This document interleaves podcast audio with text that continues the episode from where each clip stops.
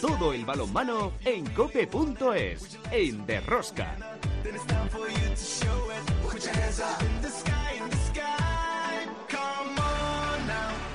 celebrate tonight together. We're gonna celebrate tonight.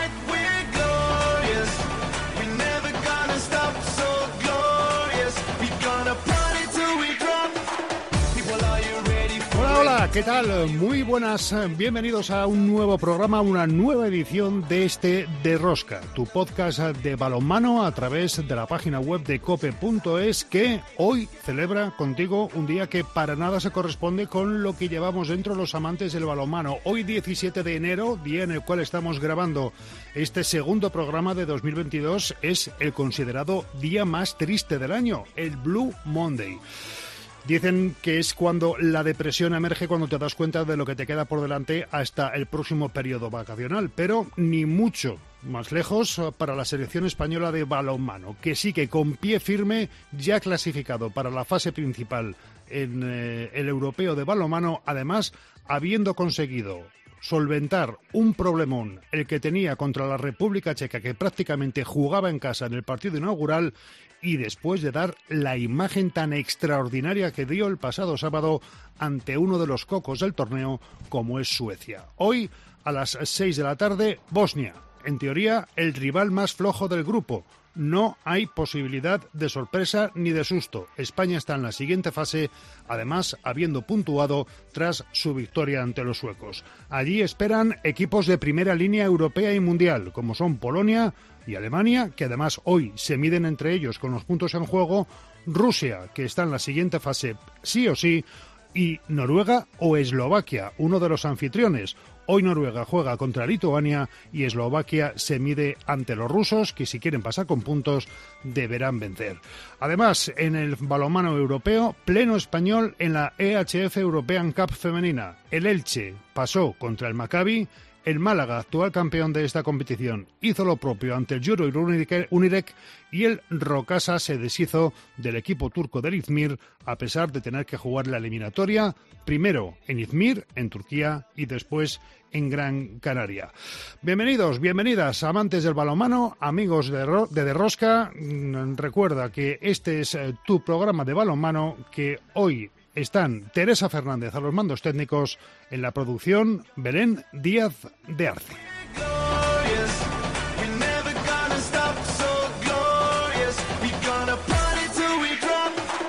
Esto es como si fuera de rosqueros por el mundo. Primero, desde Valladolid, te saluda Juan Carlos Amón. Desde Cope Logroño, Chema Jodra, ¿qué tal? Muy buenas. ¿Qué tal, amigo? ¿Cómo estamos? Aquí has notado, lo del, ¿Has notado lo del Blue Monday y te has levantado más triste de lo habitual? Pues mira, no me acordaba y no lo, y no lo sabía, pero hace un momento le he dicho a un amigo que me ha cogido el teléfono, ¿qué tal? Y digo, bueno, pues esperando a ver quién viene a fastidiar el día. He dicho otra cosa, ¿no? Pero parece mal. Ah, eso, eso es un ahora mismo. Y, tal, y ahora cuando has dicho, digo, bueno, pues igual es que me viene por eso. Pues a lo mejor te viene por eso. Y en Cope Bratislava, guardadito, con todos los EPIs puestos y sin riesgo, porque es un tío cabal y prudente, de que ningún tipo de situación extradeportiva le dé un susto, tenemos al director de este programa. Eslovaquia, Bratislava, Luis Malvar, ¿qué tal? Muy buenas. Hola, muy buenas. Bueno, pues como bien dices, en una micro burbuja, porque aquí esto del COVID es un cachondeo, ya os contaré luego, mucho controlar a la prensa, mucho test, eh, mucho guardar distancia, mucha historia por parte de la Federación Europea, pero luego los hoteles eh, donde están ubicados compañeros, donde están ubicados eh, jugadores, la gente por los pasillos sin mascarilla, los pabellones de cintura para arriba despelotados, o sea, mm, para unos muchos y para otros pocos. La EHF creo que en algún momento se está cubriendo de gloria, por no decir otra cosa. Pues en ese sentido hay que eh, felicitar a España. ¿Por qué? Porque el Mundial Femenino de Balomano estuvo ejemplarmente organizado y lo que estamos viendo en Eslovaquia, en menor medida, pero sobre, todo lo que se está viendo en Hungría, en Hungría, eso sí que es un dislate absoluto. Pues si os parece, una vez presentado el programa, vámonos ya con la primera tertulia de la jornada, la tertulia de los magníficos. Si quieres conocer toda la actualidad del mundo del balonmano, descárgate de Rosca en cope.es.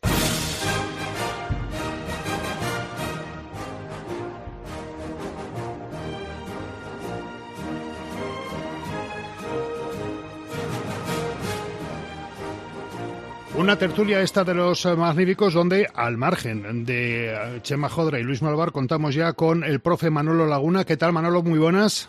Hola, buenos días. Y también contamos, naturalmente, con el asesoramiento y la opinión de Jorge Dueñas. Jorge, muy buenas y feliz año. Hola, muy buenas. Feliz año a todos. Y feliz año para Manolo Laguna, que parece que me debe algo y no le he felicitado también. Profe, per- per- perdón- perdóname. Eh, Bueno, Bueno. esto de, de feliz año técnicamente hasta qué fecha llega, porque yo es que no soy, no estoy muy avezado en eso.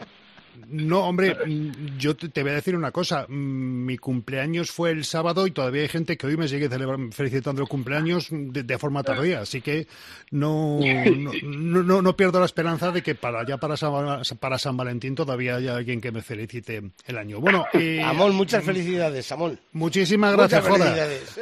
Eh, Ya estoy, estoy más cerca del plan de pensiones que de, que de cobrar la nómina. Bastante más. Eh, oye, eh, Manolo, mm, muy complicado era lo de la República Checa porque prácticamente jugaban en casa. Eh, de Bratislava a la frontera con, Checos, con la República Checa hay nada, un tiro de piedra. Pero a mí me pareció maravilloso, maravilloso el equipo de España que vimos contra, contra Suecia. Ni de lejos me esperaba que íbamos a jugar tan bien, tan reposadamente y midiendo tanto los tiempos ese encuentro y sobre todo, Manolo, en ningún caso me esperaba que España se fuera a 30 goles contra Suecia. Pues mira, yo te voy a decir una cosa. Eh, Sabes que hablar a toro, a toro pasado es fácil y, y eso. Yo, podía tener mis dudas, pero mm, viendo cómo ha jugado España estos dos partidos, eh, me quedo con una idea. Digo, pero si es que España es un equipo coral. Es un equipo que lo que fundamentalmente le hace fuerte es que es un gran equipo como equipo. Las individualidades también son, son importantes, pero sigue manteniendo una defensa impresionante, un contraataque que, eso, que, que apabulla y luego mucho criterio jugando colectivamente. De hecho, es el equipo que menos depende de las individualidades. Es un equipo, eh, es para alabar el trabajo de, de, en este caso, de, de Jordi. ¿no? La verdad es que eh, ahora mismo España es bueno, juegue quien juegue, casi. Es decir, es un excelente trabajo para mí. Contra la República Checa, Jorge, aparece, yo lo he apodado el ninja, eh, Antonio García, porque no sabes si está, si no está, pero de repente es el que te corta la cabeza cuando te descuidas sin saber por dónde te ha venido. Y en el partido contra Suecia aparece Cañellas dejando muy claro que tiene todavía muchísimo balonmano dentro. Yo no sé qué balance podrías hacer, Jorge, de estos dos primeros partidos contra la República Checa y contra Suecia. Pues mira, yo creo que el primer partido contra Chequia fue un típico partido de inicio de campeonato en el que los equipos están todavía un poco imprecisos, nerviosos y que España se topó con un portero que tuvo un día brillante y por eso pudo llevarnos un poco a la, a la incertidumbre de lo que podía pasar después, ¿no? Porque si el, si los lanzamientos hubiesen sido un poco más efectivos, si el portero no hubiese tenido ese gran día, España yo creo que hubiese hecho un, a un marcador mucho más de cara, ¿no? Y que, que no hubiésemos tenido esas dudas. Entonces yo creo que en eso, pues el primer partido mm, fue eh, un buen partido, lo que pasa que con, con no tanto acierto de cara a portería. Y el partido de Suecia, que era un partido que yo creo que es decisivo de cara a la clasificación y que puede, que yo creo que nos abre mucho las puertas para estar en, la fase final, pues eh, lo que más me sorprendió, además de, de Cañellas, que creo que pues está un poco reivindicando que, que, se quedó fuera de los Juegos Olímpicos y está un poco ahí dolido y quiere demostrar que está en, en plenitud de forma y, y, hizo un partido brillante. Y sobre todo más destacado para mí fue la gran aportación de, la gente nueva, ¿no? Porque el desparpajo que, han mostrado los dos centrales, tanto Tarafeta como Casado, yo creo que son dignos de alabar. Joder, parece que llevan jugando toda la vida y además a a un nivel altísimo, asumiendo responsabilidades y, y no temblándoles el pulso en momentos decisivos, ¿no? Entonces yo creo que, que como un bien un poco decía Manolo, pues yo creo que los jugadores que van entrando pues eh, siguen funcionando como un equipo y puntualmente puede destacar alguno, pero fundamentalmente lo más importante es que no dependemos de uno en concreto, sino que un día es eh, Antonio García y otro día es Cañellas y otro día es la portería y otro día son los extremos y, y siempre hay alguno que destacar, pero, pero no siempre es el mismo. Entonces yo creo que eso es eh, lo que da la sensación de un equipo difícil de ganar y, y con mucho equilibrio. Sí, porque eh, Luis, tú que estabas en el pabellón el sábado, eh, todos teníamos miedo de que Suecia pegara un primer arreón, que se abriera una brecha y que ya fuera todo remar contracorriente con el desgaste que eso, que eso supone. Jordi le da la responsabilidad de la dirección del juego a Agustín Casado y no solamente le devuelve la confianza, sino que aprueba con matrícula. ¿eh? Hombre, yo le voy a decir una cosa. Yo coincidí en el hotel donde están todas las elecciones, coincidí con un tal Thomas Svensson, que sabéis que es el segundo entrenador de Suecia no me dijo eh, abiertamente que vamos a ganar tal, pero hombre, me daba la impresión de que ellos eran conscientes que eran muy favoritos. ¿Por qué? Pues porque España está en un proceso de regeneración, de formación, de cambio generacional. Eh, Suecia, por contra, tiene jóvenes eh, que ya llevan pues, un equipo compacto, un equipo formado, y yo creo que ellos estaban absolutamente convencidos de que el partido lo iban a ganar. No con facilidad, pero creo que iban a ganar. Eh, Jordi Rivera mm, supo jugar muy bien las cartas, es un técnico que, sabe jugar en cada momento lo que tiene que hacer, porque fijaros cómo salieron los suecos con esa velocidad, con esa rapidez, para rompernos inmediatamente y cambiar las cosas. Y luego respecto a lo que hablabais de Joan Cañellas, Joan Cañellas yo creo que le ha venido muy bien irse a Suiza, una liga que no es eh, tan potente como las otras ligas donde ha estado, que físicamente se encuentra muy bien, que mentalmente, y luego lo escucharemos, le ha venido muy bien todo esto.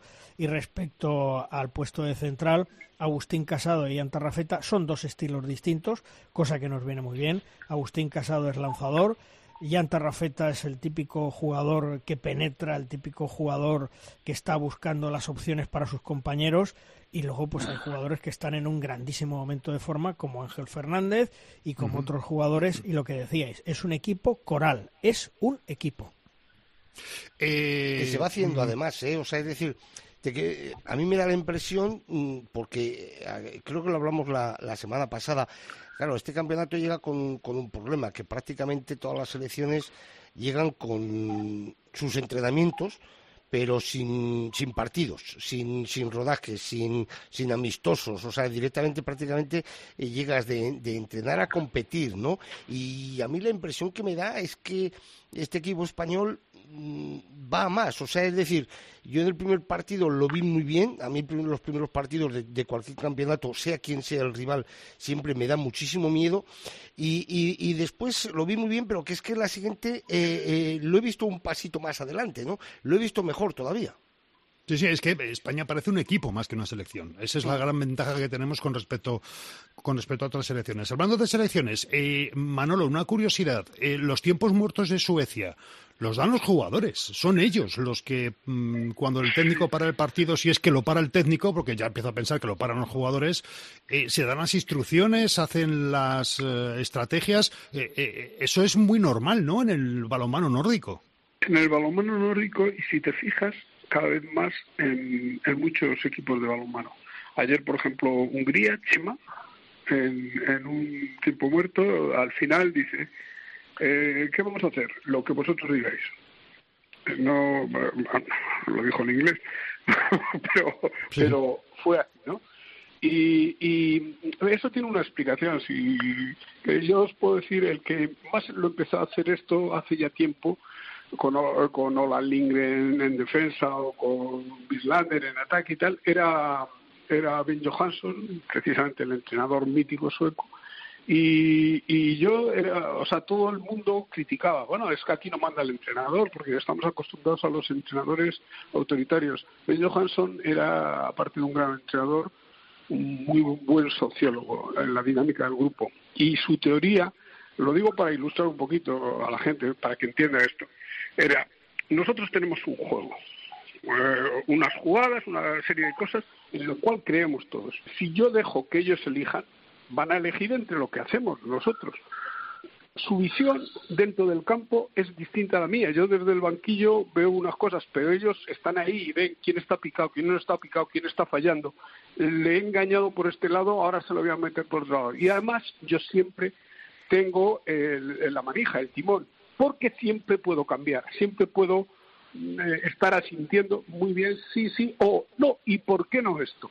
Me parece una, un- una estrategia súper inteligente de, de que un equipo confíe en su juego, de que se sientan autores de su juego. O sea, que no es que los jugadores manden. Es, eh, es- luego que otros jugadores, eh, otros entrenadores lo apliquen eh, con esa idea exacta o con otra idea, pues no lo sé, porque eso hay que estar en, el rollo interno del equipo. Pero sí que tiene una explicación de cara a que los jugadores crean en lo que hacen, que además puedan tomar decisiones en base a sus propias sensaciones. Ellos son los que están compitiendo y los que saben, pues eso, quién ha fallado, este me está esperando aquí, yo voy por allí, etcétera, etcétera. No sé si me explica.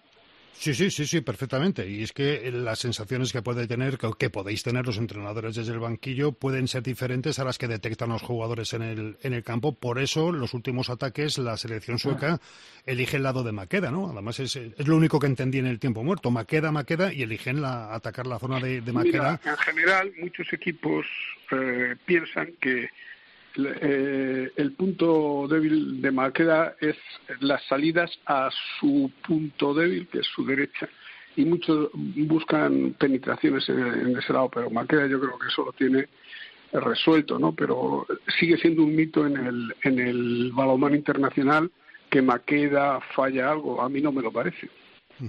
Eh, Jorge, hoy Bosnia, eh, a intentar que los que más golpes tengan acumulados no acumulen más y que los que menos rodaje tengan acumulen minutos de competición por si acaso hacen falta en la segunda fase, ¿no? Sí, lo normal es que mm, intentando mantener el nivel de juego y, y dándole importancia, trascendencia al partido, aunque no la tiene directamente en la clasificación, yo creo que el equipo va a seguir trabajando en una línea seria de, seguir conjuntándolo, de seguir eh, teniendo confianza, lógicamente sin, sin asumir riesgos de sobrecargar excesivamente a jugadores que van a que ya llevan una cierta carga de partidos y que, que van a tener la mayor en la en la main round. Por lo tanto, pues lo lógico es que, que hoy jugadores que, que han jugado menos jueguen más, incluso alguno de los tres que está fuera de convocatoria, pues entre para descargar a alguno de estos jugadores. Pero yo creo que, que todos son conscientes de que no se puede hacer un mal partido, sino que hay que mantener el nivel de juego. Eh, Manolo, la semana pasada hacíamos una porra y más o menos haciendo una media ponderada nos salían semifinales eh, Francia, Dinamarca, Noruega, España. Yo no sé si ahora hay que meter alguna variable más, como es la de la de Islandia, como puede ser, eh, no sé, la de alguna otra selección que nos esté sorprendiendo. Eh, Rusia. Yo creo que, lo que a mí, por lo menos, eh, lo que más me ha sorprendido es, es Noruega, que a pesar de que Sa- Sagonsen no, no está en su mejor momento, tiene un gran equipo y de momento solo son dos partidos, pero ha habido ese resultado sorpresa con, con Rusia que trastoca un poco los pronósticos. No por lo demás, yo creo que más o menos eso es lo que pensamos la mayoría. Eh, Jorge, ¿añadirías a esa porra algún favorito más? No, a mí me sorprendió, como bien comentaba Manolo, eh, la, la derrota de, de Noruega con Rusia, aunque Rusia lleva ya un, un tiempo que parece que va, que va progresando. Y yo creo que lo que hace es abrir un poco más las posibilidades de, de este grupo donde va a estar España, de quién puede ser el, el que creo que puede acompañar a España en esa, en esa segunda plaza. Y en el otro lado, pues vamos a ver cómo responde Islandia cuando llegue el jugar, por ejemplo, con Dinamarca o con Francia, que creo que, que puede ser otro de los equipos. Sin olvidarnos de que Hungría, aunque no parece que esté tan tan ajustada, por lo que también vi el partido ayer, que sufrió muchísimo con Portugal y de hecho se decidió en la última acción. Creo que, bueno, estando en casa todavía puede tener un, unas ciertas posibilidades de, de poderse meter, aunque esa derrota con Holanda, pues le puede castigar dependiendo también lo que pase en, en la última jornada, porque todavía Holanda no, no está clasificada. Eh, Luis, tú que estás allí con ellos, eh, ¿detectas que el trabajo se está haciendo bien y, sobre todo, detectas, detectas que están empezando ya otra vez a transmitir ilusión al aficionado aquí en España y que como somos así de tirar cohetes a la primera antes de que empiece la verbena, ya los hemos metido en semifinales sin jugar todavía la main round? Hombre, yo lo que detecto es que tanto el equipo técnico, Jordi Rivera, Montes y el mismo David Barrufet, que está aquí de, de delegado responsable, y los jugadores, que es lo más importante, tienen los pies en el suelo, dicen, hemos ganado a Suecia, hemos hecho un partidazo, queda mucho, vamos a ir partido por partido, son humildes, cosa que es bueno, son conscientes de que están creciendo y que irán mm, partido a partido mejorando mucho más y conociéndose mucho más, pero la verdad es que la selección española está sorprendiendo a más de uno.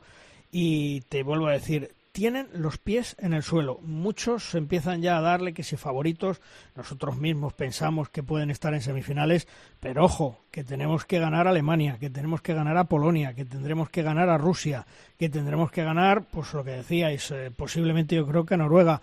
Quedan cuatro partidos muy importantes y no se puede fallar, o si se puede fallar solo podemos tener un solo desliz, pero que hay que confiar en ellos y con los pies en el suelo. ¿eh?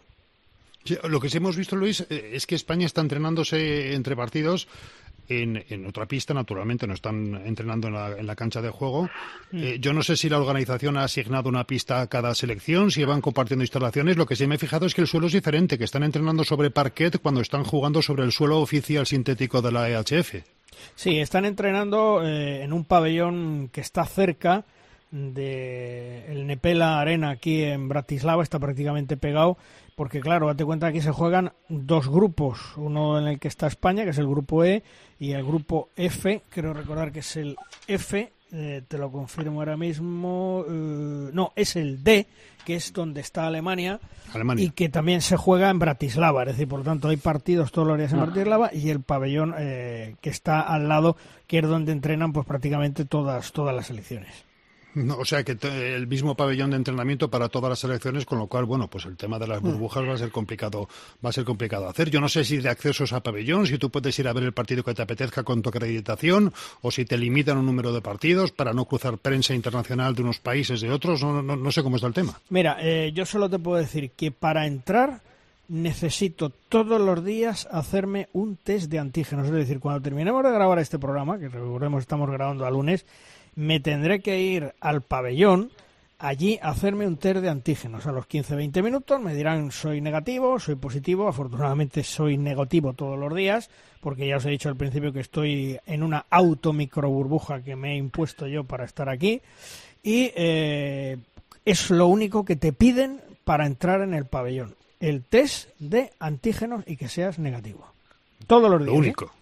Bueno, sí, sí, pues bueno, aparte de la acreditación, claro, evidentemente. Y claro, y tú puedes ir a ver el partido que te apetezca, da igual, ¿no? Sí, sí, pero tienes que hacerte, evidentemente, Sí, el el, test. test de antígeno ese día. Si no, no entras. Manolo, eh, ¿tú también ves a España en semifinales antes de tiempo o crees que de la main round algún equipo puede terminar dándonos un, un susto gordo?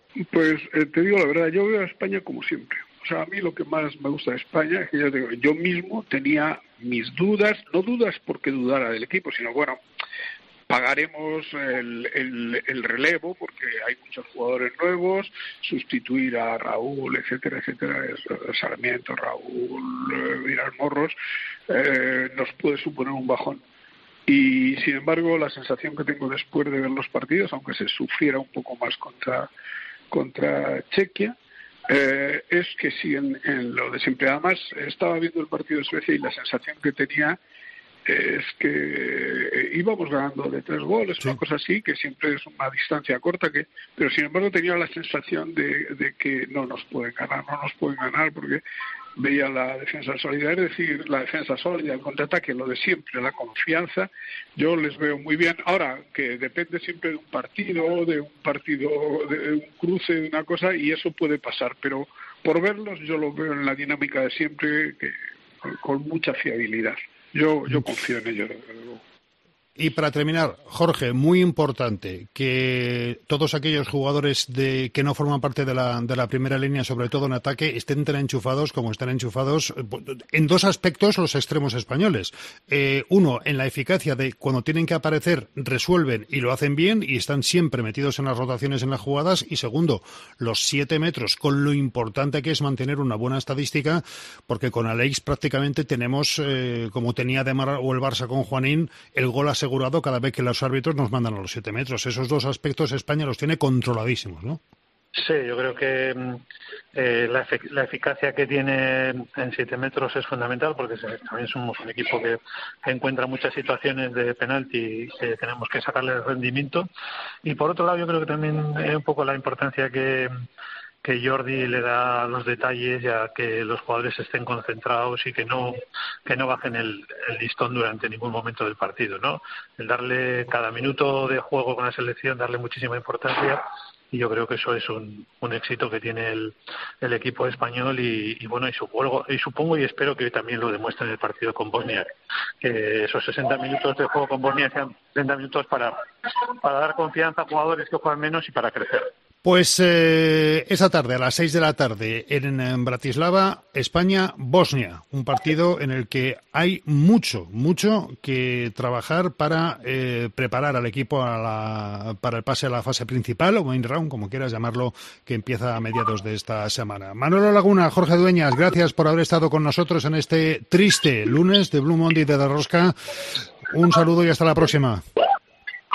Adiós. Muchas gracias. Un abrazo, hasta luego.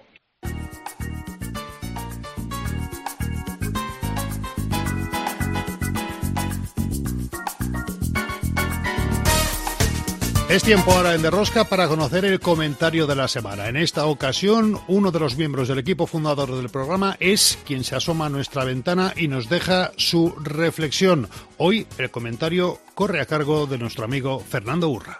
Muy buenas, gente del de Rosca. Lo primero, feliz año para toda la familia del programa. ¿eh? Esperemos que este 2022 sea sano, sobre todo, y exitoso para nuestro balonmano. Bueno, por mi parte, yo os adelanto que cuando creía que esos empachos navideños ya habían acabado, pues estaba equivocado. Después del atracón de turrón y polvorones, nos llega el atracón de balonmano con la Euro. Qué gozada, ¿eh? Partidos todos los días, buen nivel, jugadores interesantes y el gran aliciente de tener a nuestra selección, a nuestros hispanos en plena ebullición. La verdad es que una vez más, poco malo vamos a poder decir del equipo de Jordi Rivera. Es cierto que estamos empezando ¿eh? y que la valoración de la euro se hará mucho más adelante, pero las primeras sensaciones después de ganar a República Checa y a Suecia son muy buenas. Y no lo digo solo por las victorias, ¿eh? que también son victorias, sino porque lo que me gusta, pues, pues sigo viendo cosas que, que me agradan, ¿no? Eh, hace poco leía un tuit que me hizo gracia de una persona que no tenía nada que ver con el balonmano y me decía que tenía la sensación de que este equipo era el mismo desde los Juegos de Amberes, que no cambiaba nada, que jugaban los de siempre. Y es cierto que hay un grupo, ¿no? Pues que Gonzalo, que Gedeón, que Cañellas, que Gurbin, alguno más, llevan un montón de años en este grupo. Pero también la realidad es que el equipo sigue manteniendo el nivel de competitividad y éxitos desde hace 20 años. Son dos décadas de semifinales, de medalla, de rozarla, de construir equipos, o sí, con jugadores jóvenes que van sumándose a esos habituales, que algunos ya no están. Pues que ya no está Stervik, que ya no está Raúl Entre Ríos y tantos, ¿no? De todas formas, son 20 años de hacer muchas cosas bueas.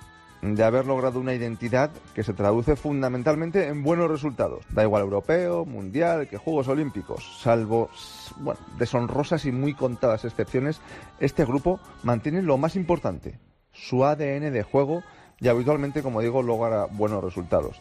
Y eso es la leche. Es muy difícil. Bueno, por centrarnos un poco en el equipo de esta Euro, yo creo que hay que decir que es el equipo, para mí, más equipo de los últimos años más allá de la portería, donde ahí sí que creo que somos, si no la selección más top del mundo, pues andaremos muy cerca de ello. En ningún otro puesto tenemos quizá al jugador mejor del mundo, al que destaque por encima del resto. A ratos ha brillado Gurbindo, otros Cañellas, luego ha estado muy bien también Tarrafeta. Nunca falla, eso sí, nunca falla Alex Gómez. Siempre también tenemos por ahí a Adrián Figueras. Por supuesto la defensa, que también aporta muchísimo. El caso, que en las estadísticas individuales no tenemos un gran nombre propio, pero siempre tenemos una solución para cada situación complicada. Jordi Rivera siempre tiene a ese jugador que le aporta lo que necesita en cada momento y seguimos compitiendo. Y lo hacemos con Tarrafeta, con Casado, con Sánchez Migallón, con Peciña. Sí, seguimos compitiendo esta vez con esos cuatro inexpertos por ahora y seguimos dando el nivel y nos agarramos a la competición con Chequia cuando es un partido complicado y también contra Suecia da igual cuándo y da igual contra quién. Ahora es verdad que falta por ver la evolución de los hispanos en los próximos partidos y hasta dónde, hasta dónde ¿no? son capaces de, llegar. Desde luego, eh, lo que no falta, lo que no va a faltar es que vamos a disfrutar de los partidos ahora mismo los más bonitos, los de pelear por seguir, ojalá, sumando medallas. Bueno, hasta la próxima, amigos del de Rosca, disfrutemos de la Euro.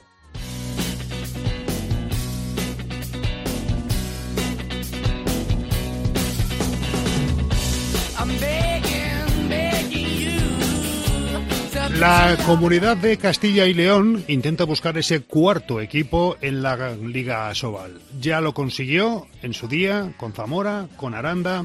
Se mantienen Nava de la Asunción, equipo que él conoce bien, Valladolid, equipo que él conoce perfectamente, además de León. Y quizá el año que viene ese cuarto equipo podría ser el Ubu Balomano Burgos, entrenado por uno de los eh, exponentes de lo que se dio en llamar en su día Escuela Pastor, es decir, la escuela de entrenadores eh, españoles que se ha venido exportando prácticamente por los cinco continentes. Hablamos con un eh, entrenador joven, pero con experiencia, y que ahora además se ha metido en el jaleo de ser emprendedor.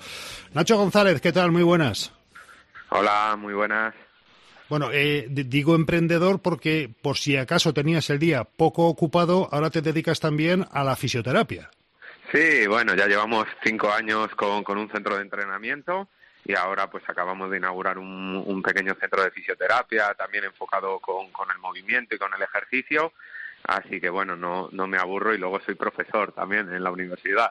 Así, Claro, que, sí. así que tengo el día completo. Para matar el, el tiempo libre te has hecho, eres profesor de la, de la universidad, pero fisioterapia dedicada solamente a deportistas de primer nivel o está abierta al público en general? No, abierta al público en general. Eh, queremos un poco darle un toque de, ejercicio, de movimiento a, la fisioterapia más tradicional, fisioterapia más, más de camilla, para que nos entendamos y darle ese pequeño toque también de, ejercicio, de movimiento, que nos parece importante y que, bueno, que parece que es un poco la tendencia actual. ¿Pero qué, qué qué eres? ¿De esos que se tumban encima del paciente y le crujen los huesos? No, no, no, eso luego se lo dejamos a, a los fisios, pero, pero bueno, no, es, es un poco hacer, hacer ejercicio y que el ejercicio sea un poco la medicina para que ayude a curar, porque muchas veces eh, mandamos reposo o, se- o en general, igual que con una lesión, con una lesión antes te pasaba un esguince de tobillo y escayolado y ya está muy demostrado que lo que se necesita es eh, que, que ese tobillo, por ejemplo, se mueva, eh, hacer ejercicios y, y bueno, pues esa es la, la tendencia y es un poco como queremos trabajar un poco con los profesionales cualificados que, que tenemos. Bueno, eh, y cuando en la universidad y tu clínica de fisioterapia eh, te dejan un rato libre, te vas a Burgos a, entrenar. Decía yo que Castilla y León busca volver a tener cuatro equipos en la máxima categoría en Castilla, en eh, la Liga Asobal, y ahora mismo, con permiso de Cisne, estáis en el mejor de los caminos, ¿no?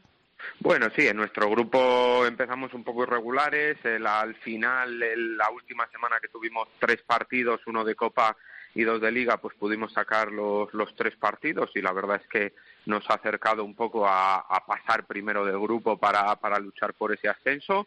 Y bueno, pues eh, poco a poco la verdad es que bueno, pues están siendo dos temporadas, esta temporada compleja, hemos tenido muchos cambios en la plantilla y bueno, alguna lesión, tema COVID que, que nos pasa a todo el mundo y bueno, son años, son años complejos y buscamos pues esta regularidad que, que nos dé estar hasta el final pues en esa pelea. Eh, eh, ¿Qué nivel tiene ahora mismo la División de Honor Plata? ¿Está muy lejos de la Asobal en cuanto a calidad de jugadores, en cuanto a nivel de juego? Bueno, a ver, yo creo que, que el nivel de juego no, yo creo que en España pues eh, el nivel de juego es muy alto en cualquier categoría, vas a Primera Nacional, en categorías inferiores y encontramos equipos que juegan eh, muy muy bien, quizá pues en la División de Honor Plata falta algún jugador pues diferencial que en Asobal prácticamente todos los equipos todos los equipos tienen, pero bueno, sí que es cierto que, que la parte alta de, de la B está cerca de la, de la parte quizá más baja de, de Asobal. Yo creo que eso, Asobal tienen todos los todos los equipos tienen jugadores diferenciales, eh, pero pero bueno no no no es no se está lejos. Yo creo que este año la Plata da un paso adelante y, y hay buenos equipos, hay también buenos jugadores y bueno pues sí que sí que se ven partidos de, de buen nivel. ¿Y os sentís cuidados por la federación? Eh, ¿Os consideráis una categoría con relevancia y trascendencia o estáis ahí un poquito, no sé, camuflados entre, entre otras competiciones? Bueno, es una categoría compleja porque vive de, de equipos eh, amateur, equipos que, que hacen muy bien las cosas, equipos de, de base y equipos eh, bastante profesionales. Entonces, bueno, pues es una mezcla de, equipos y yo creo que, que, no se nos cataloga ni, ni de uno ni de otro. Yo siempre pongo un ejemplo, por eh, en las semanas internacionales hay parón y ahora que se está jugando el europeo no, no para la división de honor plata. Entonces ahí parece que hay una, una incongruencia un poco, un poco grande y, y, que si hay algún equipo, en nuestro caso, por ejemplo, que tenemos algún jugador internacional y varios eh, equipos en la división de honor plata con jugadores internacionales, eh, americanos, vamos, chilenos, argentinos y demás, eh, y claro, pues no les tienes cuando en la semana internacional sí que se para y ahora no se para. Entonces, sí que es cierto que, que ahí hay una, eh, un pequeño vacío eh, de lo que es la división de honor plata y si queremos que el balonmano progrese, pues tenemos que tender a profesionalizarla. Eh, sí que es cierto que quizá el primero que tiene que estar profesionalizado al máximo tiene que ser Asobal, con, eh, con la máxima categoría femenina, pero yo creo que la división de honor plata también hay equipos muy profesionales, equipos que hacen muy bien las cosas y que hay que bueno cuidarles y, y darles un, eh, un entorno donde puedan crecer esos proyectos. Durante el principio de la temporada te leíamos como con tristeza, con amargura, eh, te quejabas de las instalaciones donde, imagino que serán municipales, donde tu equipo tiene que entrenarse con el altísimo riesgo de lesión que tenían, bueno, pues las humedades que han abombado y han levantado algunas yendas de la, de la cancha. Yo no sé si desde el Patronato de Deportes del Ayuntamiento de Burgos te han hecho caso o seguís en la misma situación, Nacho. Nada, seguimos en la misma situación y bueno, es una, es una pena porque la verdad es que Burgos también es cierto que ha crecido mucho en los últimos años eh, con proyectos, sobre todo, bueno, yo creo que el, el, equipo ACB es el máximo exponente de, de, bueno, pues del crecimiento que está teniendo Burgos a nivel deportivo, pero en todos los eh, deportes prácticamente eh, está avanzando mucho y las instalaciones deportivas pues probablemente no, no estén acordes ni haya un proyecto a medio plazo para, para que estén acordes. Y eso es un problema de cara al crecimiento, de cara al crecimiento en la base que también pues estamos experimentando y bueno, pues lo que más vemos nosotros que es el primer equipo con, con cambios de instalaciones, cambios de horarios, instalaciones pues eso con, con un peligro real, con goteras o con el parquet abombado o con el parquet agrietado, pues bueno, pues no, no son las mejores condiciones para que un proyecto eh, pues bueno, ambicioso como, como el nuestro pues se, se desarrolle. ¿En qué pabellón jugáis habitualmente y entrenáis, Nacho? Nosotros en el plantío, que la verdad es el que plantío. es una instalación preciosa, que, que, bueno, pues ahí también fue, entrena el equipo ACB y juega un equipo de, de LED Plata. Y, y, nosotros entrenamos en un pabellón pequeñito que es el que tiene goteras, que es lavaderos, es de parquet, pero, pero bueno, pues muy pequeño, ahí tiene goteras y bueno, tiene el pabellón eh, bastante levantado y bueno, pues ese es el problema un poco de, de cuadrar, eh, que nosotros vamos un poco, estamos itinerantes entre, entre un pabellón y otro y, y, bueno pues es, es, una pena porque no puedes entrenar mucho tiempo en el, en el pabellón en el que en el que juegas pero bueno pues hay que intentar adaptarse y bueno pues ojalá que en el futuro esto cambie ¿Y qué te dicen de, o qué le dicen al responsable del club desde el ayuntamiento? No sé si haya habido respuestas, si han hecho caso omiso a vuestra solicitud, a vuestra queja. No, bueno, pues caso omiso prácticamente. Entonces, bueno, ellos dicen que no, que no hay otras opciones o no hay soluciones y, y ya está, no, no hay mucho más es que tener una instalación activa sin mantenimiento y con deterioro constante, yo no sé si le rinde o no al ayuntamiento una situación así. A ti desde luego no, porque no sé si has tenido alguna situación de lesión precisamente por el estado de la pista. No, pero porque adaptamos mucho el, el trabajo el día que tiene goteras o el día que hay una situación compleja, pues intentamos adaptar el, el trabajo que lo que hace pues es que la planificación eh, se te rompa un poco o se estropee o tener que hacer otro tipo de trabajo al que tienes pensado.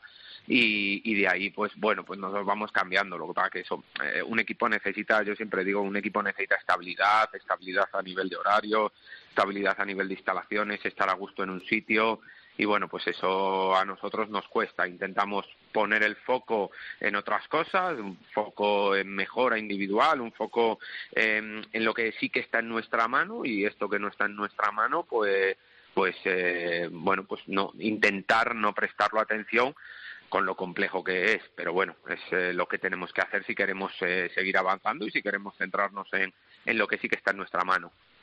Eh, yo te, te presen- en la presentación eh, te denominaba a lo mejor un poco frívolamente como uno de los eh, exponentes de lo que se ha dado a conocer Escuela Vallesoletana o Escuela Pastor. Yo no sé si a los técnicos eso os parece una etiqueta, un recurso, o si realmente mm, para vosotros es un, es un elogio que os metan dentro de ese estilo que ha cambiado el balonmano mundial.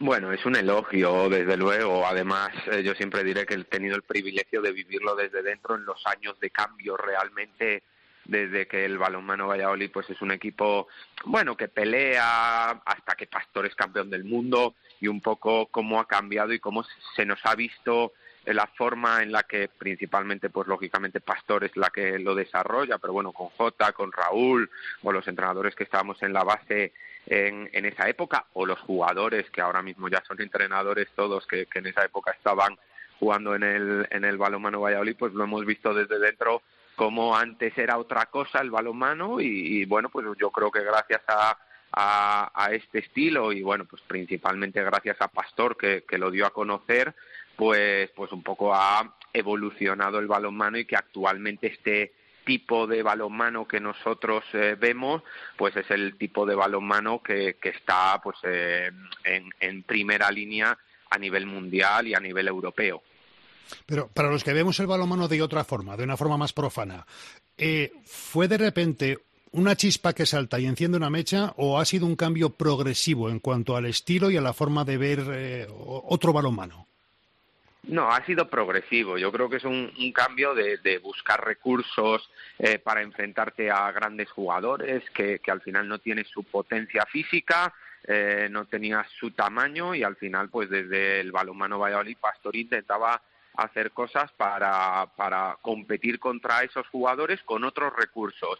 Entonces, esa búsqueda de soluciones, que yo creo que es la, la gran clave de este perfil de entrenador que, busca una solución a, un problema grande, sobre todo pues de tamaño, de, tipo de juego, eh, y, y este, esta búsqueda de recursos es lo que caracteriza a, este entrenador que intenta jugar pues de una manera táctica, de buscar los puntos débiles del equipo rival para intentar atacarlos, intentar minimizar los puntos débiles de, de nuestros propios equipos.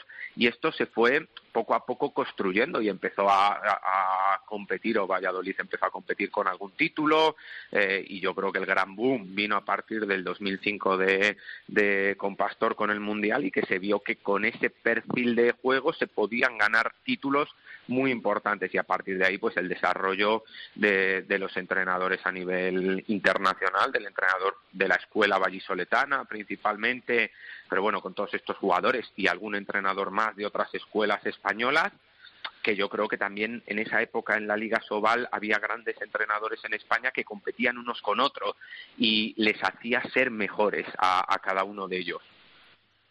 Y, y ahora mismo, en la selección que está jugando el europeo de Eslovaquia y Hungría, Nacho, eh, ¿detectas todavía algún, algún deje de, de, aquella escuela vallesoletana que nace en los 90? Bueno, es un deje táctico, desde luego, de, la evolución táctica del jugador. Vemos que el, jugador español juega muy bien eh, y hay perfiles de una defensa anticipativa, que es también lo que se buscaba. Y, y, bueno, pues Jordi, por ejemplo, que ahora está con la selección, es uno de esos entrenadores que en esa época además había una competencia eh, increíble. Yo me acuerdo por los años de, de León con Jordi Valladolid con, con Pastor, que ahí había una, una competencia grandísima y yo creo que les hacía ser mejores entrenadores a, a los dos, esa búsqueda de, de, esas, de esos recursos tácticos eh, que bueno pues que, que, que, desde la escuela de Valladolid se, pro, se promueve pero que también hay otros entrenadores españoles eh, con esos recursos eh, tácticos eh, en crecimiento totalmente. Y yo creo pues ahí se ve.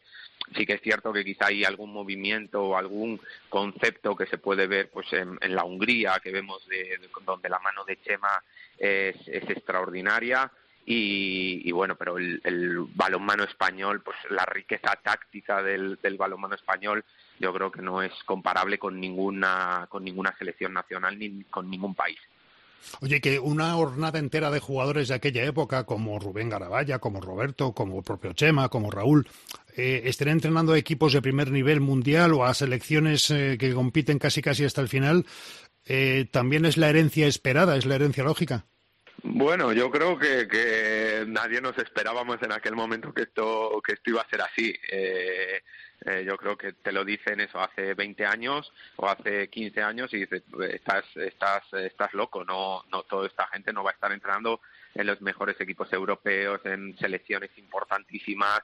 Eh, bueno, yo creo que, ha ido poco a poco, estos tipos de entrenadores han ido teniendo oportunidades, lo han ido haciendo extraordinariamente bien, porque la realidad es que prácticamente en todos los equipos donde han estado eh, los resultados han sido excelentes eh, y, bueno, pues esto es ahora mismo estamos viviendo pues el, el resultado de, de, todo este proceso eh, del que hemos estado hablando.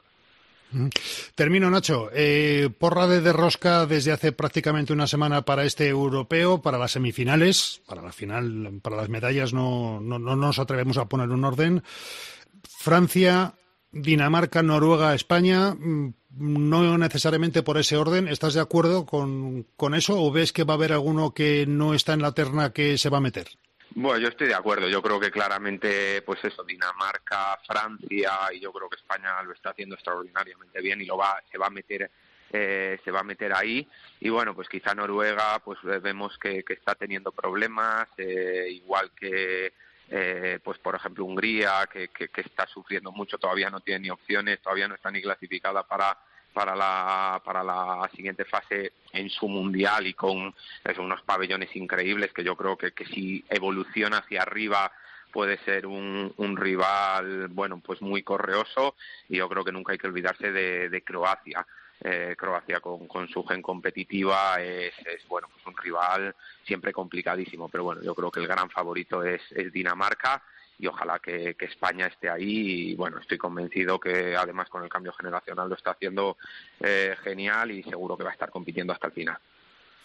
Nacho González, entrenador del Ubu Balomano Burgos, empresario, eh, emprendedor, profesor. Mm, a los cuatro os deseo lo mejor en este año 2022 y que a ver si es posible que Castilla y León pueda tener ese cuarto equipo en, en la Liga Subal. Por cierto, ¿te ha sorprendido lo del Teucro, último de su grupo, último de vuestro grupo?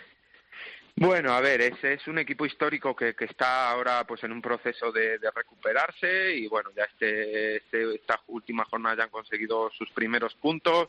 El año pasado también parecía que lo iba a pasar muy mal y al final se salvó. Entonces, bueno, pues yo creo que, que estos clubes históricos siempre son, son buenos y bueno, pues están en un, eh, eso, en un proceso eh, complejo y en un proceso pues de, de saldar deudas y, y, bueno, pues habrá que, habrá que ver un poco su evolución. Gracias, Nacho. Un abrazo muy fuerte. Hasta luego. Venga, hasta luego. Muchas gracias.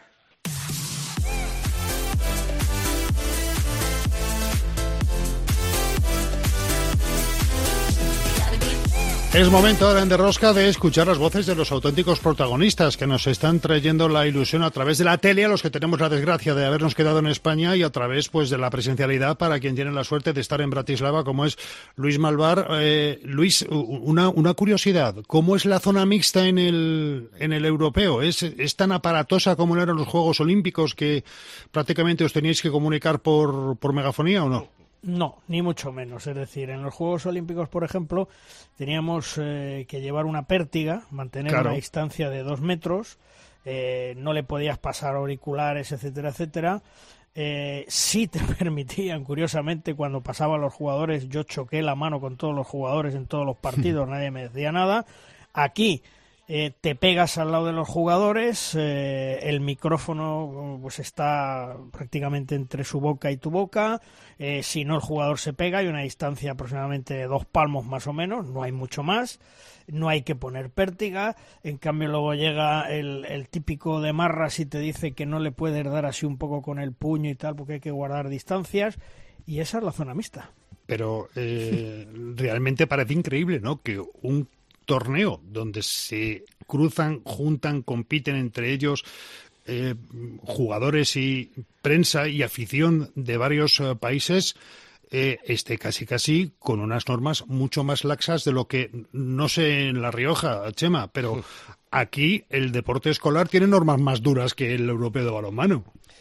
Eh, pues mira, mm, me acabas de ponerla votando porque Sí. acabo de recibir la semana pasada, se suspendieron solamente para este pasado fin de semana los Juegos eh, Deportivos Escolares para Prebenjamín, Benjamín y eh, Alevín.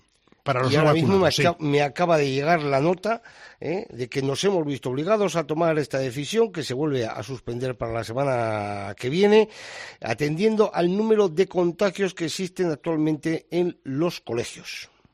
No, no, aquí en, en- en Valladolid, en el deporte provincial escolar, eh, los que admiten público, tiene que vaciarse el pabellón entero de jugadores y espectadores y técnicos de la sesión de las nueve y media y cuando el pabellón está vacío dejan entrar a los de la sesión lo- de las once y media. sí.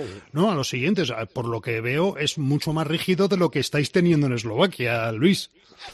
Sí, sí, aquí hay cosas que a mí me sorprenden de lo vivido en los Juegos Olímpicos a lo vivido aquí en el europeo. Hay cosas que no tienen ni pies ni cabeza. Fíjate, el otro día, por ejemplo, cuando terminó el partido de Suecia, que eso es otra historia, las ruedas de prensa mm, que hay que echarlas de comer aparte, para mí es un gran error de la Federación Europea, pero luego en el otro debate lo comentaremos. Bueno, pues termina la rueda de prensa, mm, termina Jordi, termina Ángel Fernández, pasan a mi lado aproximadamente pues eh, a dos palmos, eh, le toco a Ángel y le digo, venga a descansar, a Jordi le doy también, y enseguida viene un propio, no, distancia, distancia, distancia. Pero bueno, vamos a ver. Y, te lo diría ¿Estamos pegado locos o qué? a ti. ¿Estamos locos o qué? Además, si es que a los periodistas nos hacen pasar antígenos todos los días que vamos. Hmm. Todos Sí, los bueno, días. Estamos en una sociedad de la contradicción donde sí, sí, sí, donde una norma tiene sentido hasta que llega otra norma y hace que deje de tenerlo. Pero, si al Pero final- yo creo final- que Sí, sí, no, te decía que, que al final, Juan Carlos, si al final lo único que hay que ponerle es un poquito de sentido común. Simplemente un poquito de sentido común. O sea, ni hay que ser eh, más papistas que el Papa, ni llevarlo ni hacia arriba ni hacia abajo. Simplemente ponerle un poquito de sentido común. Y yo creo que Exactamente. con eso, con un poquito de sentido común, yo creo que, que todo funcionaría eh, mucho mejor. Para que sí que es cierto que, que, eh, los gobiernos eh, autonómicos eh, el de la nación y tal, pues te ponen unas normas, te ponen una serie de cosas que me parece que, que, que después se vuelven totalmente locos, ¿no? Porque eh, tú dices, "Jo, es que hasta hace 15 días, ¿no? Que dicen que no era obligatoria. Yo no he visto en esta ciudad, en Logroño, eh, que la gente lleve más o menos mascarilla que la hayan puesto. O sea, si ya la llevábamos todos en la calle. Claro, incluso te hablo, te no hablo- era te hablo de. La Rioja, ¿eh? O sea, no, Sí, sí, sí, yo no sé del resto de los sitios. Aquí todo el mundo iba con mascarilla. Aquí generalmente ves prácticamente a todo el mundo que cuando entra a un sitio y tiene el gel, eh, te das el gel y cuando sales te vuelves a dar otra vez el gel. No sé, determinadas cosas que luego lo han puesto ya obligatorio para todo el mundo mundial. Pues bueno, pues, pues, si ya lo estábamos haciendo. El, digo el común de los mortales, ¿eh? Que estás un poco fastidiado. Joder, yo la semana pasada, al final, entre todos los que estábamos en casa, me dejé ciento y pico euros en antígenos. Sí, eso Claro, has más o un menos lo esto que nos tal. hemos gastado, sí. Sí, estás un poco tal, no sé qué, gracias a Dios todo negativo, ¿no? Eh, hasta la fecha todo negativo, pero al final, pues ha habido una persona de estrecha, eh, con cierto contacto, oye, pues antígenos. Oye, antígenos cada dos días, ciento y pico, ciento y pico pavos. Bueno, eso, Bueno. Esa, esa es otra aquí, es decir, eh, en Eslovaquia todavía, todavía tiene un pase, pero es que lo de Hungría es un robo a mano armada, yo os lo voy a explicar. Es decir, los antígenos, la prueba de antígenos que cada día nos hacemos aquí obligatoriamente los periodistas, cuesta 10 euros. Vale. Cuando vayamos a Hungría, y ojalá vayamos a Hungría, vayamos a Budapest por el bien de la selección española, ¿sabéis cuánto cobran por el antígeno? A ver, Pues ya, me- eh, estoy, estoy empezando a sentir escalofríos por la espalda. Venga, ¿cuánto? Pues aquí en España son 2,94, no sé, 15, 16 euros. ¿Tú qué dices, Chema? No sé, igual 20 pavos, lo pones así. 50 euros. ¿Qué dices? Sí, señor. 50 euros el antígeno, Pero si es lo que 100 me euros el PCR. Es lo que me ha valido a mí en la farmacia una caja de 10. 50 euros el antígeno cada día en Budapest, 100 el PCR. Aquí, en Eslovaquia, que tienen dos dedos de frente dentro de lo que cabe, cobran 10 euros antígeno por día. 60 Pero te, te tienes que pagar tú el, el antígeno cuando te lo lo tiene haces. que pagar la, sí, sí, lo tiene que pagar la empresa o lo tienes que pagar tú el di- cada día que vas a hacerte el, el- el antígeno. Muy bien, pues nada. Al final van a terminar Es siendo decir, primeras por eso te potencias digo, mundiales por a eso base te de digo que lo de la EHF, lo de la EHF es mm, para darles de comer aparte. ¿eh?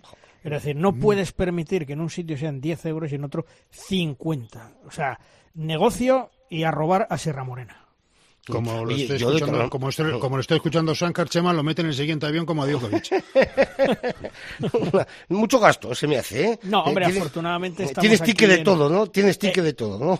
Sí, sí, sí. No, no, pero escúchame, afortunadamente estamos en Eslovaquia, le- prácticamente son todos los partidos aquí y solo nos costaría dos, tres máximo antígenos en, en Budapest. Es decir, yo me imagino si la selección española hubiera tenido que ir a Budapest, la pasta que se tenía que haber gastado la cadena COPE. Y es más, muchos de estos temas son los que han echado a muchos compañeros atrás, que esa es otra que ya hablaremos en su momento, porque aquí solo está Televisión Española y la cadena COPE. Y muchos compañeros de otros medios de comunicación, sus empresas se han echado atrás por el tema precisamente del precio de, de los, eh, de los antígenos y de los PCR. Pero fíjate, Bueno, tú, pues- el, el cambio de las cosas, eh, perdón un segundo. Eh, Sí. eh, Claro, yo en Logroño el año pasado estuvimos en, en fútbol profesional, ¿no? De- de- hablo de fútbol profesional, que es el único sitio donde eh, eh, exigían a jugadores y, y demás y les hacían, y cuando había los eh, partidos, a los poquitos que podían entrar, recoge pelotas y todo esto, se lo hacían. A medios de comunicación, eh, creo que nos lo hicieron nada más que en tres, en tres partidos, eh, creo que casi al final de temporada, creo que fueron tres, ¿eh? o tres o cuatro, y, y era, o sea, era obligatorio, pero no había que pagar nada. O sea, decir, eso sí, para entrar al campo tenías que hacerte, eh, a pesar de que no había público y demás, te, hacían, te hacían la PCR allí mismo, en, en una esquinita del campo, te hacían la PCR y cuando dabas eh, negativo, entonces ya te daban tu acreditación para poder entrar. Pero Sí, totalmente gratuito. exactamente igual que exactamente igual que en Zorrilla. Bueno, vamos a escuchar a los protagonistas porque Luis Malvar naturalmente ha hablado con quien tenía que hablar. Por ejemplo, después del partido de Suecia pasó el gran protagonista por los micrófonos de la cadena Cope como es Joan Cañellas. Joan, tremendo el partido que habéis jugado, habéis dado una lección ante un equipo que está muy compacto y que estaba en un buen momento. Un equipo muy duro, un equipo que, que está ya hecho, a pesar de que son jugadores jóvenes, eh, muy competitivo, como de- demuestran los resultados de los últimos años. Y bueno, igual por primera vez ellos iban un poco más de favoritos, viendo pues bueno que estamos, que nos faltan algunos jugadores que han estado los últimos años, algunos por lesión, algunos porque ya no están y algunos por decisión de entrenador. Pero el equipo sigue ahí, muy importante conseguir hoy la victoria, eh, orgulloso de haberlo hecho y de haber aportado porque creo que lo necesitaba mentalmente yo también. Así que nada, ha salido un día muy bonito. Habéis tirado todos del carro, los veteranos, los jóvenes, y habéis demostrado que es un equipo como siempre. Bueno, es la idea, ¿no? En cuanto no hay uno, eh, vendrá otro y si uno no aporta mucho un día, pues aportará el siguiente. Si no, la verdad que lo tendríamos bastante mal para llegar lejos.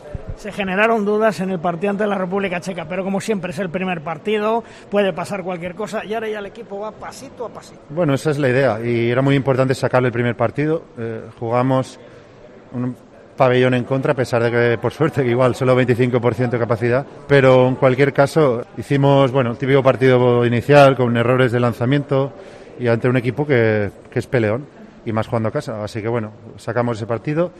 Hoy yo creo que es un chute de, adrenalina y confianza para el equipo, pero es que esto es muy largo. Estamos todavía en el segundo partido. Ahora vendrá Bosnia. No sé ya si matemáticamente estamos o no clasificados ni los puntos, pero hay que seguir yendo con las sensaciones buenas a la segunda fase, en la que nos encontraremos rivales pues en la misma situación que nosotros y que será muy complicado ganarles. ¿Y cómo estar viendo a los jóvenes? ¿Se van acoplando? ¿Están entrando en la dinámica, entendiendo la filosofía? Sí, yo creo que Peci está haciendo un muy buen trabajo en la defensa. Es igual, junto con Miguel, posición muy complicada porque la defensa siempre es nuestro estandarte, digamos, aunque hoy creo que hemos ganado el partido en el repliegue, que forma parte de la defensa, pero también igual del ataque. Y luego la posición creo que es complicada son los dos centrales, eh, hablando mucho en el partido, intentándoles guiar un poquillo, pero bueno, tienen también experiencia, calidad suficiente como para hacerse valer. Y lo bueno es eso, que estamos en un momento de confianza y que desde el principio las cosas están saliendo bastante bien, así que que dure y que segui- seguro que si es así seguirán aportando. Porque los estilos de los centrales, Agustín Casado es distinto a Ian Tarrafeta, ¿no? Sí, eh, es más lanzador em, Agustín que, que Ian. Ian es más desequilibrante, más jugador de, con el pivote. Entonces siempre va bien tener dos clases de jugador por posición. Y ahora Bosnia. Ahora Bosnia. No sé cómo llegan, eh, no sé qué posibilidades tienen, pero hay que ganarles y, y a la- ir a la segunda fase pues con buenas sensaciones. También después del partido ante Suecia, Luis Malvar charlaba tranquilamente con Ángel Fernández. Ángel, menudo partidazo ante Suecia, ¿eh? Tremendo. Ha sido un partidazo de, de todo el equipo, todos han aportado y, y la verdad que, que muy contento de cómo hemos gestionado estos últimos minutos. Y joder, eh, la verdad que, que muy contento por, por el equipo, por jugar contra esta grandísima selección, ¿no? Eh, así. Y, y nada, eh, ahora mantener la cabeza fría, a seguir. El siguiente rival es Bosnia y no hemos hecho nada. Hemos dado un gran paso, pero no hemos hecho nada. Los veteranos habéis jugado fenomenal, los más jóvenes también, y han aprendido a sufrir los jóvenes, ¿eh? ¿Me incluyes los veteranos? Sí, la verdad que ahí Jordi ha hecho una gran selección, ¿no?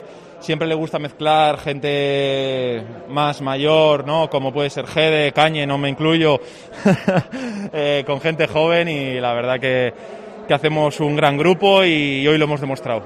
Eran dos puntos claves, dos puntos fundamentales, lo sabíais y habéis salido mentalizados. Lo más importante creo que ha sido eso, eh, no tener bajones, eh, mantener un gran nivel. eh, sabíamos que si le das un, una- un pellizco a Suecia que te, te hace un gran parcial y hemos mantenido ahí. Y la verdad que el mantener a un nivel tan alto todo el partido eh, es fantástico. Eh, yo le decía el otro día a Jordi que Suecia es algo más que Godfreyson y se ha podido ver, ¿no? Sí, sí, ahora mismo Suecia es la subcampeona del mundo, eh, tiene pff, no sé cuántos, 13 jugadores de talla mundial y, y la verdad que, que vamos, que, que es una selección que aspira a todo, aunque haya perdido hoy, va a seguir aspirando a todo y, y el haberles ganado pues nos da un extra de confianza. Pero por lo que decías ahora, pensar en Bosnia, ¿eh? Totalmente. Pero naturalmente no todo iban a ser balances. Había que hacer una previa del partido ante Bosnia y para ello una de las grandes sensaciones y sorpresas agradables de esta primera fase, como es Agustín Casado. Agustín, me imagino que muy satisfecho mm, de cómo estar jugando en estos primeros partidos con la selección, ¿no? En tu debut. Sí, bueno, muy satisfecho en general y sobre todo a nivel colectivo. Eh, individualmente estoy contento, están saliendo bien las cosas. A nivel colectivo es lo que, lo que más me, alegra de que vayan saliendo bien las cosas. Son dos partidos, dos victorias, eh, las dos muy complicadas. La primera por el inicio y por el rival y por, por, todo, y la de ayer contra, contra un rival que muy poderoso, ¿no? Entonces, bueno, vamos en buen camino y, y contento porque hay que seguir, pero, pero vamos bien. ¿Te vas encontrando a gusto en, en la selección? ¿Vas encontrando tu, tu camino, tu manera de dirigir, tu manera de guiar el ataque?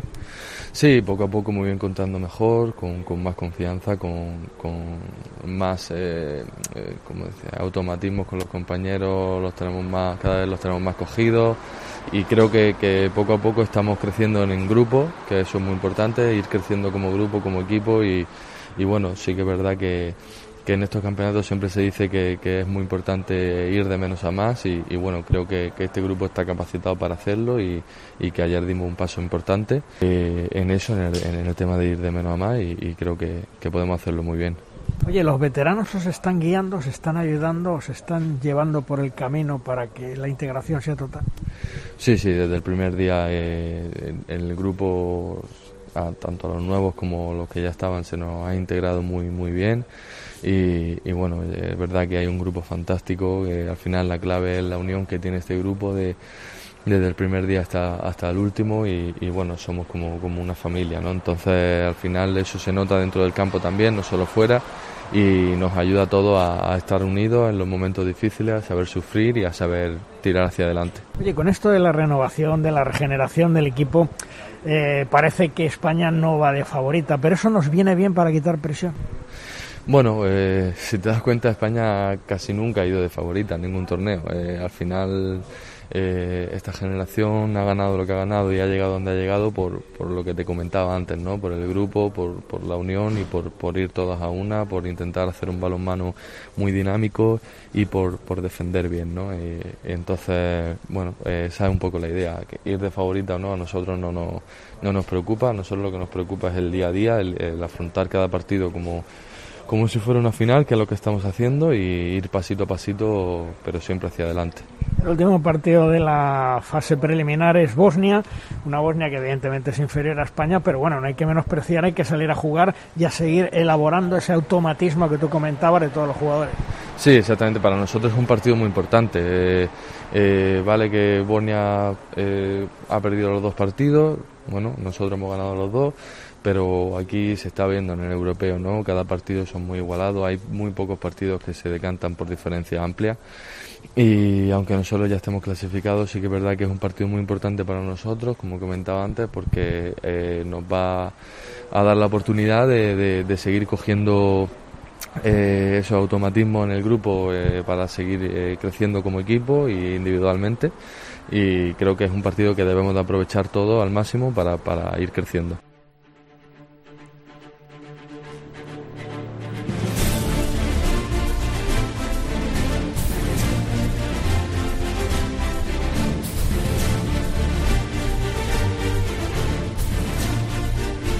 Como siempre, en Derrosca estamos preparados para hablar más de balomano. En esta ocasión, con nuestro debate, la tabla redonda.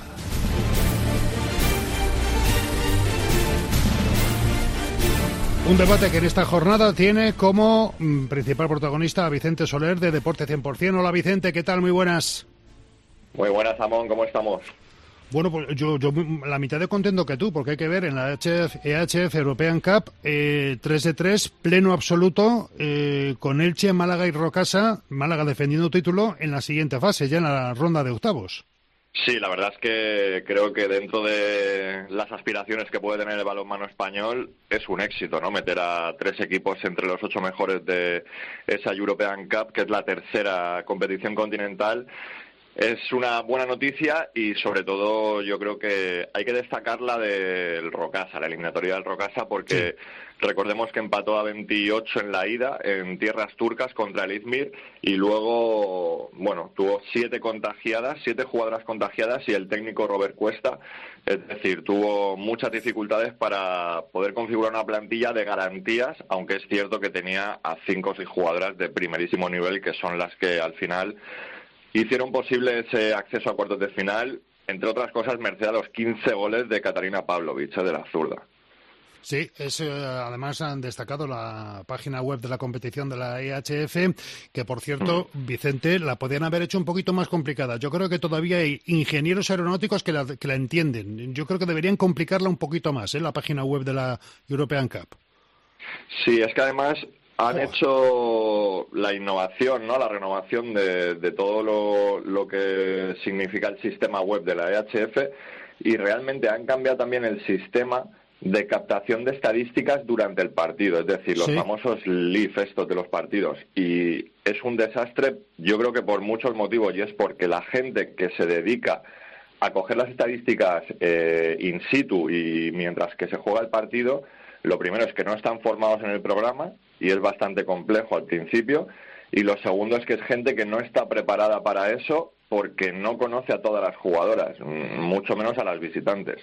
Entonces, claro, ayer, por ejemplo, nosotros tuiteamos al descanso del, del Elche contra el Maccabi que realmente iban 15-11 y a lo mejor había registrados 13 goles o 14 goles de los 26. Entonces, claro, no, no creo que estemos contribuyendo a una buena venta del producto con esto. No, desde luego que no. Por cierto, eh, me ha parecido entender si he sido capaz, que ya que soy torpe con la informática, en este caso más, que Elche y Málaga se miden, ¿no? Entre sí. Mm, no lo sé. La verdad es que me pilla. Yo pensaba que el sorteo era el martes. Bueno, ayer en Ah, Elche no, se bueno, vale, el vale, no, es que el he, he visto que he visto que iban haciendo el arbolito y que tocaba Elche, digo, pues, pues seguirá el arbolito, porque de repente el cuadro se si para en está el octavos. arbolito, si está el arbolito ya te digo que es noticia porque nadie lo sabe ¿eh? de los implicados. Pues no, el, arbo- el arbolito me ha parecido a mí intuir que iba, que, que- que no, si sea sorteo ya me, me callo, porque ya te digo, ha habido un momento en que he estado a punto de llorar, han tenido que venir a consolarme porque era incapaz de entender la, la de nueva- hecho, el es que ayer la juraría que escuché, escuché unas declaraciones de Rocamora después del partido, creo que en la Federación Valenciana, que decía que él no quería ningún equipo español en cuartos. Así que Ah, bueno, me pues imagino entonces- que habrá sorteo, sí. Lo, lo dejamos todo, todo sujeto a mi, a mi torpeza. Y también está con nosotros en esta mañana de lunes Ángel Sandoval. Hola Ángel, ¿qué tal? Muy buenas. Hola, buenos días, ¿qué tal? Pues muy bien, eh, siguiendo mucho balomano estos días, ¿no? Son, son días que para vosotros, streaming de competición europea por un lado, eh, selección española masculina por otro, yo no sé si además estarás siguiendo división de honor plata, eh, est- estarás ya con la, con la vista cansada de balomano, ¿no, Ángel? Bueno, yo creo que no nos cansamos nunca de esto, pero pero la verdad es que hay muchos frentes que atender y luego otros muchos más, ¿no? Porque desgraciadamente yo no puedo ver todos los partidos que me gustaría, ¿no? Hay otras cuestiones de, tipo de gestión organizativo, etcétera, que son de mi competencia que me dan muchísimo tiempo y a veces pues hago más gestiones que veo partidos. Eh, Vicente. Te confirmo, eh, Amón, te confirmo, Amón, sí. que el sorteo es mañana Es el martes. 11 Mañana de la martes. mañana en Viena, sí. Correcto, y no pues hay, nada. no hay ya censura en los cruces, me refiero, se pueden cruzar españoles, da igual, ya so- es un bombo con ocho equipos y, y se va a determinar No, no, pero- los cuartos de final y las semis. Ya lo he dejado yo bendecido. Va a ser un Málaga-Elche porque es- me lo he inventado directamente y Pues va, y va a ser así. a- Pues creo que has enfadado a, mala- a malacitanas y a ilicitanas. Porque Bueno, no creo que oye- ninguna de las dos quiera enfrentarse.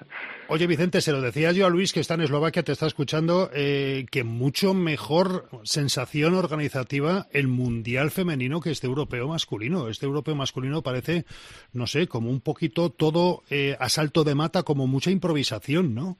Bueno, yo no estoy en el europeo No. masculino, obviamente. Creo que el mundial femenino sí que estuvo bien organizado en cuanto a lo que se refiere mm, al COVID, pero también es verdad que la época era mucho mejor, la de diciembre que la de enero en general.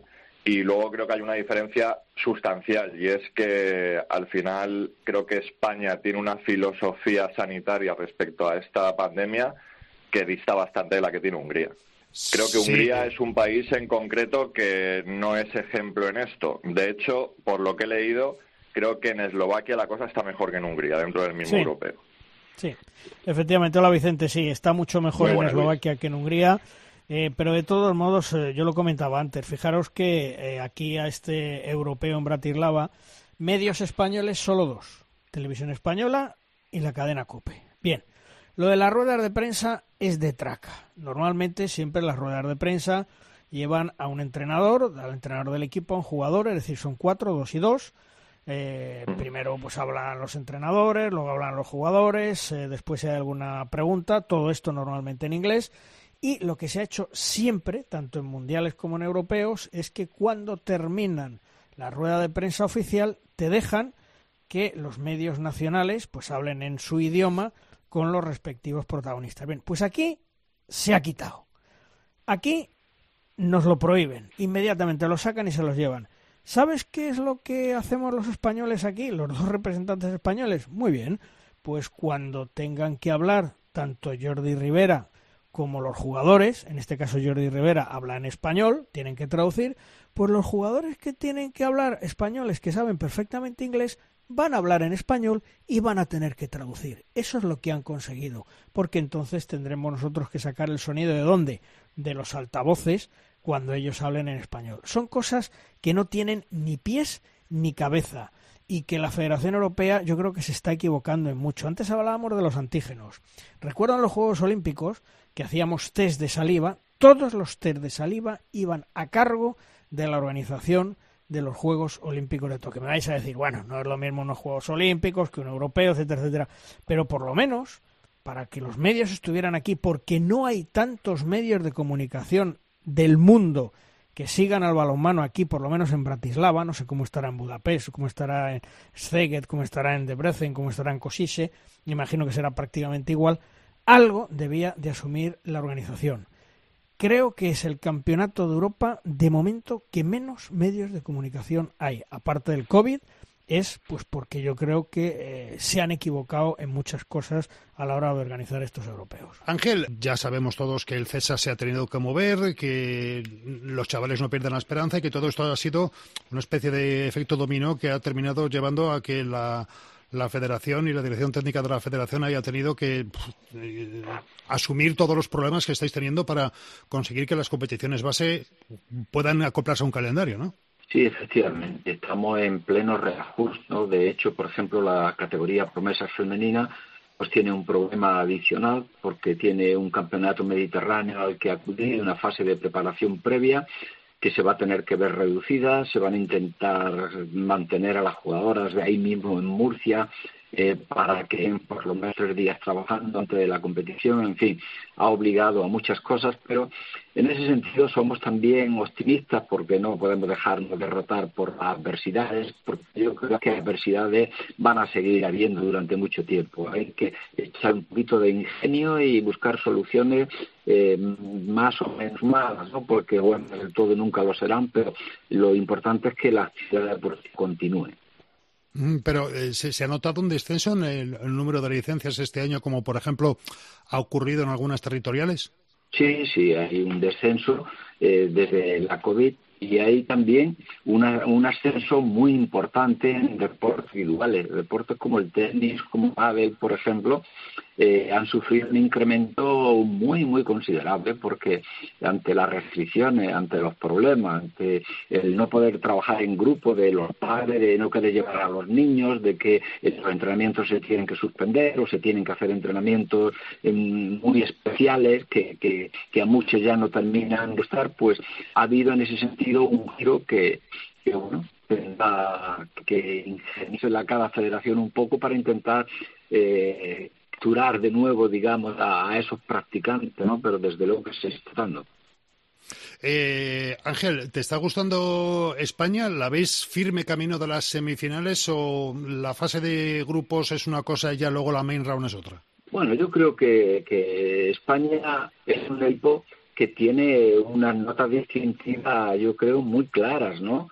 Y es que miras y dices, mira, es un equipo donde no está esa potencia de lanzamiento de otros, no está, donde parece que, que, que, que ese portento defensivo y esas barreras no existen, pero siempre están ahí peleando muy bien, es gente muy luchadora, es gente muy lista, yo creo que saben eh, hacer uso de todos los recursos y posibilidades que tienen. Y luego creo que hay ahí un ingeniero con, con una cabeza muy bien puesta, lo que viene demostrando año tras año. ¿no? Yo creo que los chicos van a seguir paso a paso, no se van a poner nerviosos, van a seguir construyendo su juego, armando su juego. Cada partido que ves, ves problemas resueltos, ves ajustes que se ajustan. Yo creo que hay que tener esperanza y, y seguir paso a paso, pero creo que estos chicos serán capaces de hacer lo que han hecho otras veces. Eh, Luis, yo no sé si por tu ventana del hotel de Bratislava, donde estás en plan monacal casi, has visto volar algún pajarito o no. No, de momento no. Lo- No. Los pajaritos los dejamos para la vuelta, pero lo que sí os puedo decir, tuve una conversación, ya hablaremos otro día largo y tendido, tuve una conversación con un dirigente de la Federación Europea de Balonmano, precisamente antes del encuentro ante Suecia. Me dijo que están mm, no sorprendidos, pero que están muy contentos de cómo se está trabajando en la Federación Española de Balonmano, tanto con el balonmano femenino, con el balonmano masculino, con la liga Asobal que hay, que me han contado que bueno, mm, está en un quinto, sexto o séptimo lugar en Europa, ya hablaremos de ese tema, que afortunadamente las selecciones nacionales funcionan porque lo que es la Liga Doméstica Española mm, es otro cantar y ya digo que hablaremos tranquilamente otro día, pero que están muy sorprendidos de la calidad y de cómo se mantiene el nivel de la selección española, tanto masculina como femenina, porque inclusive me llegaron a decir, si no es por el Fútbol Club Barcelona, los clubes españoles estarían ahora mismo en un puesto decimocuarto, decimoquinto, como está eh, el balonmano femenino a nivel de clubes en Europa español. Pero bueno, eh, pero el año que viene precisamente el Barça le ha ganado una plaza europea a la El Liga Barça, el Barça. Y no te olvides, que lo hemos contado en Sí, este sí, programa, que los propios clubes de Asobal han tirado a muerte contra el Barcelona en algunos momentos. Es decir, el balonmano español masculino se mantiene Bueno, hasta- gracias al hasta- Fútbol Club Barcelona y encima le pegan punto- patadas en las, en las espinillas Hasta el punto de que el Barça se ha llegado se ha llegado a plantear dejar la competición. No me extraña, es que el balonmano español se mantiene en Europa por el Barcelona, que no se le olvide a nadie, que no se le olvide a estos de Asobal que sacan pecho, no, el año que viene tenemos una plaza más, no sé qué. La Liga Asobal ahora mismo es terrible, es la quinta, la sexta o la séptima ahora mismo de Europa y el balonmano español lo que consigue a nivel de clubes todos los puntos es favorable por el Fútbol Club Barcelona. Gracias Fútbol Club Barcelona y que siga mucho tiempo. Eh, Vicente, una duda. El tener tres en octavos en la EHF European Cup eh, y poder tener incluso semifinalistas o, campeonas, como es el caso del Málaga este año, eh, ¿sumaría mucho para el prestigio a nivel de la EHF para el balomano femenino español? ¿O es una competición tan de segunda fila que apenas si tiene peso? Bueno, es la tercera competición. Como hemos dicho antes, si no, no suma prácticamente puntos en el ranking de la Federación Europea para que España pueda escalar puestos. Y al final es el mismo tema que estamos hablando con lo del Barça. Es decir, ahora mismo las plazas europeas que tiene el balonmano masculino español en Champions y en European League es gracias a que el Barça sigue sumando puntos en Champions todos los años y mantiene a España entre entre las mejores ligas. Es lo que puede pasar, por ejemplo, eh, o lo que pasaba, mejor dicho, en Macedonia del Norte o en Budugnos, o en Montenegro, perdón, con el Bardar y con el Budugnos. ¿Por qué Bardar y Budugnos están jugando Champions y tienen plazas Champions? Pues porque al final tenían un super equipo que estaba ahí y era quien sumaba todos los puntos. Lo hemos hablado también anteriormente, yo creo que en este programa, con incluso con Ángel, que al final suma más que Veravera o Guardes se hubiesen metido solo en fase de grupos de la European League, la segunda competición, a que alguien, como pasó el año pasado con el Costa del Sol Málaga, gane la European Cup. No suma prácticamente nada. Vamos a estar mucho tiempo en, en los puestos 12-17 del ranking EHF mientras no haya equipos que estén jugando la segunda competición europea. Pues ese es el futuro que se le dibuja al balonmano español, tanto en el, la categoría masculina como femenina. Vicente, Ángel, pasado un, una buena semana, pasado un buen lunes triste, Blue Monday, y que la semana, la próxima vez que nos juntemos estemos hablando de un, medallas y de títulos, a ser posible en la competición europea de balonmano femenino y naturalmente en el europeo masculino. Gracias Ángel, gracias Vicente, un abrazo muy fuerte. Adiós, un placer. abrazo.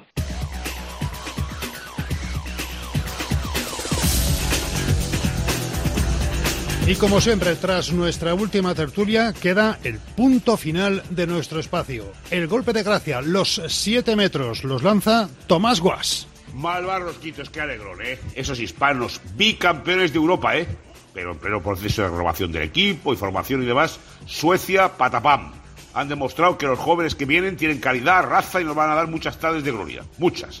Dos puntos claves para entrar en la fase principal y soñar con volver a estar en unas semifinales de un europeo como poco. Esa mezcla que hace Jordi Rivera de juventud y veteranía funciona. Queda mucho camino por recorrer, claro. El europeo es larguísimo, pero las sensaciones hoy buenísimas. Un abrazo, queridos.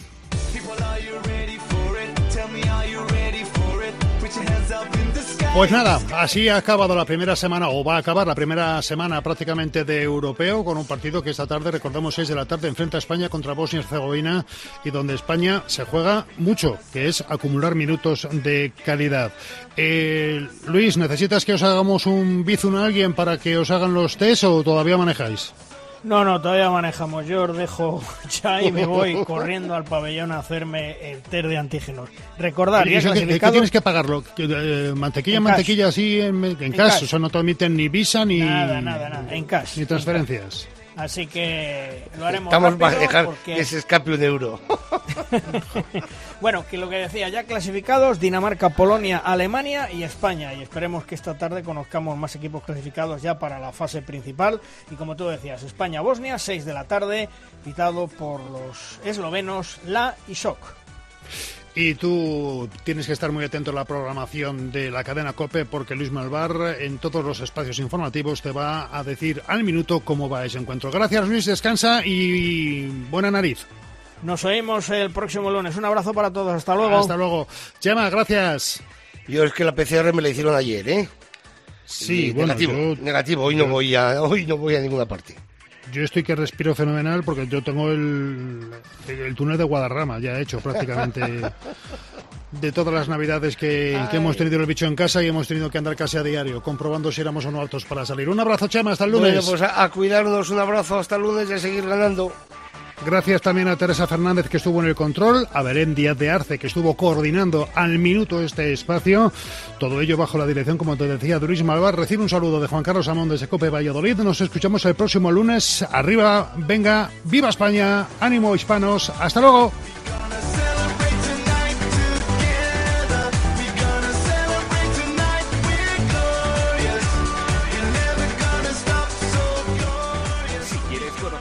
Actualidad del mundo del balonmano, descárgate de Rosca en cope.es.